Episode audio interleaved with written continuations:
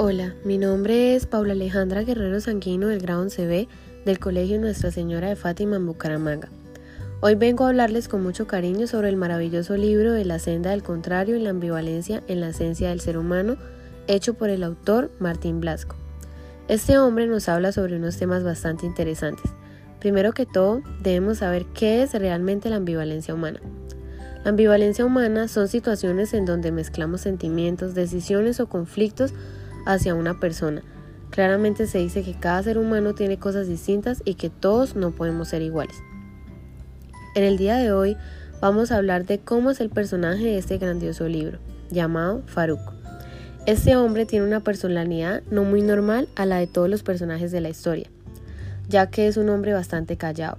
Hacía sus cosas de manera relativa sin importar a las personas. Faruk principalmente lo conocían por ser un hombre del camino. Él solía ver la vida de dos maneras diferentes. Al principio estaba realmente ciego y todo lo que solía hacer o hacían por él, él pensaba que era totalmente negativo. Una vida para él era alejarse de todos, abandonar el mundo pensando que él no era una buena persona. Una persona sin una personalidad como quizás las otras personas las tenían. Desde que él nació pensó que nunca podría ser alguien en la vida. No iba a ser una persona próspera y así él se alejaba de las personas. Uno de los grandes propósitos para él era viajar sin detenerse. Mientras él avanzaba conseguía su alimento por medio de las personas que a él lo rodeaban. En una de las ciudades que él viajaba, decidió entrar a conocer. Se sentó en un parque esperando quién podría ofrecerle una ayuda que era lo que él realmente estaba buscando. Pasó un largo tiempo y los oficiales llegaron a él a decirle que él porque estaba allí. Los oficiales debidamente con los soldados y la disputa lo llevan a prisión.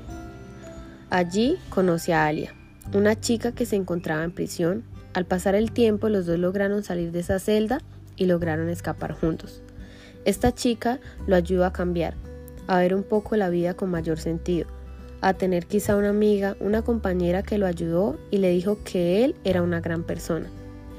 Alia lo aprecia por las cosas que él hizo, pero también siente una gran espina por los pensamientos inadecuados que él solía hacer cuando realmente tenía una persona a la cual podía confiar. Ella pasó mucho tiempo con él, decía que él nunca podía ser capaz de vivir en el mundo por ser una persona cobarde y no afrontarse a sus problemas, pero al transcurrir la historia, él cambió por ella.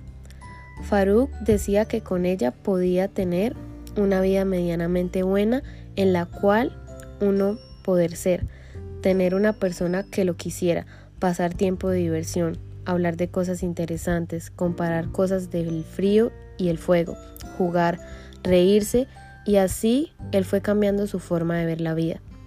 Con esto pudo comprender y no volver a su pasado, ser quien es y no aparentar ser por una persona. Debido a esto, se puede decir que uno puede tener distintos sentimientos hacia una persona como Alia los tenía hacia Faruk. La gran enseñanza que me deja es aprender de los errores que se nos presentan en la vida y tener siempre en cuenta que una persona nos debe querer y ayudar tal cual como somos todos nosotros. Aprender a valorar la vida y agradecerle a la gente que nos brinda su apoyo y nos dan un empujón de felicidad. A todos los que estuvieron pendientes de esta gran historia, que nos logra dejar una forma de ver la vida de una manera muy bonita, aprovechándola al máximo. Muchas gracias y hasta la próxima.